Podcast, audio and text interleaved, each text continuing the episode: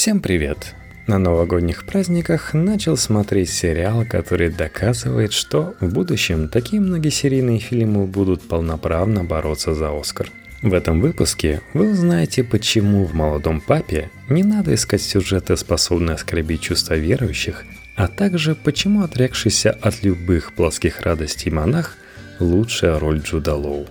«Трудно быть богом» – текст Ивана и Бориса Филиппова для Esquire – Папа Римский прогуливается по саду Ватикана со своим любимым писателем. Он долго ждал этой встречи, он большой поклонник автора и сейчас с интересом разговаривает с ним. Писатель оживленно говорит о женщинах. Он не помнит уже ни чинов, ни имен сотен женщин, с которыми спал, но зато отчетливо помнит все детали близости. «Простите, ваше святейшество», — вдруг сподхватывается писатель. «Я надеюсь, что не слишком шокировал вас». «Вы, светские люди», — отвечает писателю папа, — «очень странные. Вы думаете, что священников так легко шокировать, что они оскорбляются от каждой мелочи и по каждому пустяку, и совершенно забываете, что мы день за днем на исповеди выслушиваем самые страшные вещи, которые рассказывают нам верующие. Вы мало чем нас можете шокировать. Это сцена из восьмого эпизода «Молодого папы», хорошо иллюстрирует абсолютное большинство текстов о сериале Паула Соррентино. Журналисты и критики почему-то сосредоточились на поиске ситуации или деталей, способных оскорбить чувства верующих. Как они отреагируют? Что скажет церковь? Будет ли скандал? Посмотрите, пишут они, тут сплошные провокации. Папа римский пьет вишневую кока-колу, он курит, монахини играют в футбол, баскетбол – по садам Ватикана скачет кенгуру. Про кенгуру Сарентино, кстати, спрашивали отдельно. Есть ли в нем какой-то особый смысл, скрытый символизм? Когда у тебя бюджет 40 миллионов евро, то можно себе позволить и кенгуру, ответил режиссер. Да, священники, кардиналы и даже Папа Римский совершенно обычные люди. Перестаньте уже удивляться – Кардинал Ваелла, госсекретарь Ватикана, в сериале показан как заядлый футбольный болельщик. Ну и что? Нынешний папа Франциск известен ровно тем же. Папа Сарентино много курит. Так и в Ватикане и правду курит. Да подлинно известно, что папа Бенедикт XVI 2005-2013 годы в бытность кардиналом курил красный Мальборо. Сериал уже продлили на второй сезон, а на этой неделе его показали в США – но Ватикан до сих пор официально сериал никак не прокомментировал. Святой Престол умеет учиться на своих ошибках и уже давно понял, что нет лучшей рекламы фильму, сериалу, книге, чем гневная отповедь церкви. В свое время именно Ватикан своей резкой реакцией превратил посредственный роман «Код да Винчи» во всемирный бестселлер. Некоторые, впрочем, расценивают молчание Ватикана как одобрение. Но опять же, Суть не в этом. Сарантино не важно мнение католической церкви, потому что молодой папа не про церковь. Он про человека и про веру. Главный герой сериала, собственно, молодой папа – американец Ленни Беларда. Мальчик, от которого отказались родители. Привели за ручку в католический детдом и отправились куда-то тусоваться. Ленни и его лучшего друга Эндрю Дюсалье воспитывает сестра Мэри – это событие становится определяющим в жизни Лени. Он мучается вопросами. Почему его оставили? Почему не вернулись? Живы ли его родители и увидит ли он когда-нибудь их? Именно на личных переживаниях молодого папы и строится главная история в сериале. Неискушенному зрителю достаточно увлекательного сюжета, потрясающего Джуда Лоу и немыслимо красивых костюмов и интерьеров – но сосредоточившись на человеке и человеческой драме, Сарантино не забывает и о церкви. Пусть не очень подробно, но рисует ее довольно объемный портрет. Обозначает самые острые проблемы. Целебат, место женщин церкви, отношения со светской властью, аборты, отношения к геям и лесбиянкам. В сериале полно деталей, понимание которых может существенно увеличить удовольствие от просмотра. Помимо вишневой колы и кенгуру – Хабенус папам. У нас есть папа. В другом выдающемся сериале «Корона» компании Netflix есть замечательная сцена. Уинстон Черчилль выговаривает принцессе Маргарет, которые отправили заменять королеву на официальном мероприятии. «Вы повели себя недостойно», — говорит премьер-министр. «Вы наделили древнюю институцию индивидуальностью. Это недопустимо. Корона всегда важнее, чем тот, кто ее носит. Корона — все, а человек — ничто». В Ватикане тиара понтифика лишь атрибут. В католической традиции Святой Дух действует через кардиналов — когда они голосуют за следующего папу.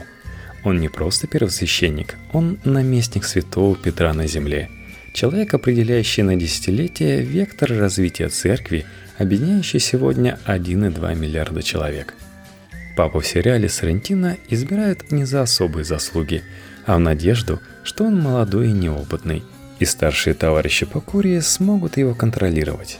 Однако уже в первой серии кардинал с ужасом понимает, что это не так. Но поделать с этим, по сути, ничего не могут. Быть может, его избрание – это желание Господа, задается вопросом африканский кардинал. Ведь через конклав действует сам Святой Дух. Вы правда в это верите? Цинично спрашивает госсекретарь Ваэлла. Мы, африканцы, не очень, а вот мы, католики, верим, отвечает ему кардинал. Молодому папе, кстати, 47 лет. Для церкви возраст и правда очень юный – есть известная шутка, что в церкви карьера начинается после 60. И в истории есть примеры, когда конклавы выбирали так называемых временных кандидатов. Обычно, правда, это были немощные иерархии преклонного возраста, которых избирали из расчета «долго править не будет, а пока мы, может быть, как-нибудь между собой договоримся». Например, после смерти папы Климента V в 1314 году Конклав никак не мог избрать нового понтифика. Из 23 кардиналов большинство были итальянцами и французами, еще пятеро представляли другие страны. Необходимых для избрания нового папы 16 голосов не получалось набрать ни французской, ни итальянской фракции. Два года католическая церковь жила вообще без папы, пока в 1316 году Утомленный творящимся безобразием король Луи X не отправил своего брата Филиппа де Пуатье решить вопрос с выборами. Филипп велел собрать кардиналов, замуровал их в соборе города Леон и пообещал выпустить на волю только после избрания нового папы. 40 дней кардиналы пытались договориться, и в конце концов избрали самого немощного, кардинала Дюэза. Он был так стар и так слаб, так болен и немощен, что на конклав его приносили на носилках. Сейчас мы его изберем, нас наконец отпустят, а когда он умрет, тогда, может быть, все-таки договоримся о настоящем кандидате, рассудили кардиналы. Но после избрания немощный кардинал Дюэс резво встал со своих носилок и процарствовал под именем Иоанна XXII 18 лет. Пий 13. Также и с героем Джуда. Ожидание, что он будет слушаться старших товарищей, рушится практически моментально – Кардиналы понимают это уже по выбранному новым папой имени – Пий XIII. Сарентино многократно будет делать акцент именно на имени папы, но толком ни разу не объяснит, почему оно так важно. Дело в том, что в 20 веке было двое пап с именем Пий, и оба они были понтификами строгих консервативных взглядов. Пий XI – основатель государства Ватикан, заключивший с Муссолини так называемые Латеранские соглашения – на основании которых за Ватиканом признавался статус суверенной территории, управляемой Святым Престолом. Согласно им, Святой Престол признавал Объединенную Италию и за значительную финансовую компенсацию соглашался с секуляризацией церковных земель. А Муссолини, в свою очередь, признавал католицизм государственной религией и вводил обязательное религиозное образование в школах. Но с фашистским режимом Муссолини папа поссорился довольно быстро – Та же история произошла и с режимом гитлеровским. Сначала был заключен конкордат, такой пакт о ненападении, в котором Гитлер признавал права церкви, а церковь – режим Гитлера. Но уже к 1937 году Ватикан начал активно выступать против немецкого фашизма – Следующим за Пием XI папа Пий XII был известен своей холодной аристократической манерой, богатыми одеждами, любовью к знакам папской власти и величественными жестами, которыми он благословлял верующих. Его называли последним князем церкви. Называя своего папу Пием XIII, Соррентино сразу же обозначает для всех католиков вектор развития, который изберет для церкви новый понтифик. Пий на английском значит «пиос», то есть «благочестивый». Выбор имени подчеркивает возвращение церкви к традициям до Второго Ватиканского собора 1962-1965, считающегося своеобразным водоразделом в истории католической церкви – Главным итогом собора стало стратегическое изменение взгляда церкви на окружающий мир. Был проведен ряд реформ. Например, разрешены богослужения на национальных языках, а не обязательно на латыни, призванных найти общий язык с современными верующими. Сегодняшний Папа Римский Франциск – яркий представитель как раз такого подхода. Он подчеркнуто ищет компромиссы с современным миром, пытается найти точки соприкосновения и если не разрешить, то хотя бы уйти от обсуждения многих острых проблем. С Богом можно говорить не только о сексе, говорит Папа Франциск в ответ на очередной вопрос про отношение к гомосексуалистам. Гомосексуализм, аборты, контрацепция, разводы – все запрещено навсегда и не может обсуждаться, отвечает ему экранный Папа Пий XIII. Именно таким Соррентино видит новое лицо католической церкви, грозным и не знающим жалости или компромисса. Бог здесь власть.